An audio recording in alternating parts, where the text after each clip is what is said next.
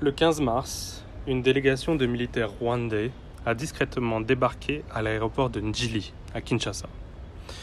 Elle était conduite par le général Jean Bosco Kazura, chef d'état-major général de l'armée rwandaise, et son objectif était de négocier les contours d'une nouvelle coopération militaire dans l'est de la RDC.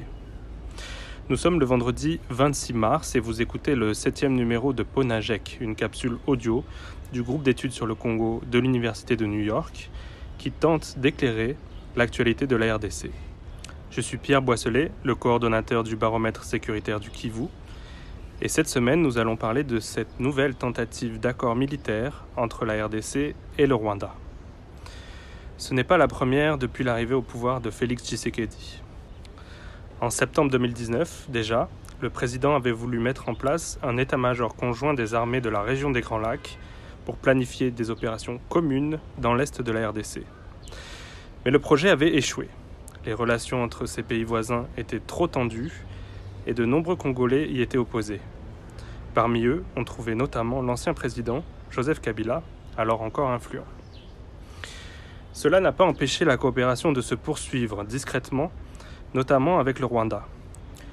À plusieurs reprises, des soldats rwandais sont entrés secrètement en RDC, avec l'autorisation des autorités congolaises, pour mener des opérations ciblées contre certains groupes rebelles rwandais. Ces incursions ont été relevées par le baromètre sécuritaire du Kivu et plusieurs médias, mais aussi, et c'est plus important, par le groupe d'experts des Nations Unies pour la RDC dans son rapport de décembre dernier. Depuis le début de cette année, les échanges entre les services de sécurité congolais et rwandais semblent s'intensifier. La rencontre de ce mois de mars à Kinshasa est déjà la troisième de 2021. À Kigali, en février, François Beya, le conseiller spécial en matière de sécurité du président Tshisekedi, avait notamment justifié ce rapprochement ainsi. Pour défier le monde entier, surtout les Occidentaux, qui ne veulent pas que nos deux pays s'entendent. Selon certains comptes rendus de la dernière rencontre à Kinshasa la semaine dernière, un plan opérationnel a été établi pour mener des actions conjointes notamment contre les FDLR, le CNRD, les ROUD et l'ex-M23. L'inclusion de l'ex-M23 est intéressante.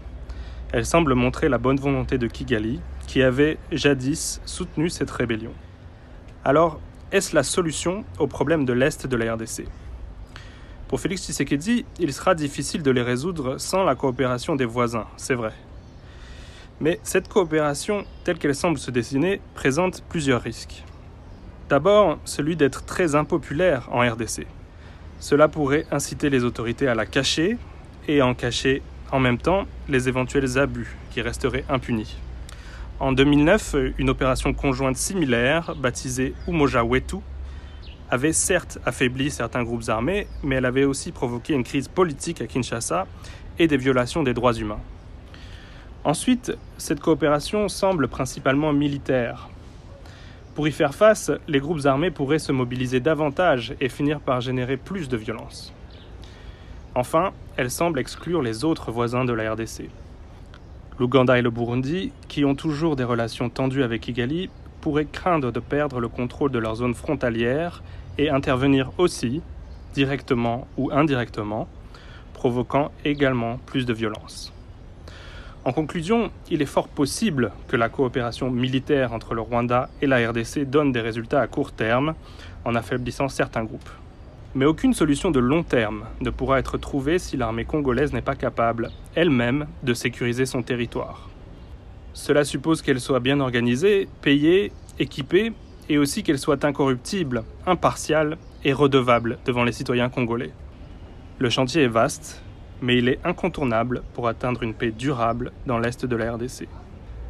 Pour recevoir Ponajek chaque vendredi sur votre téléphone, rejoignez notre fil WhatsApp en envoyant GEC, GEC au plus 243 894 110 542.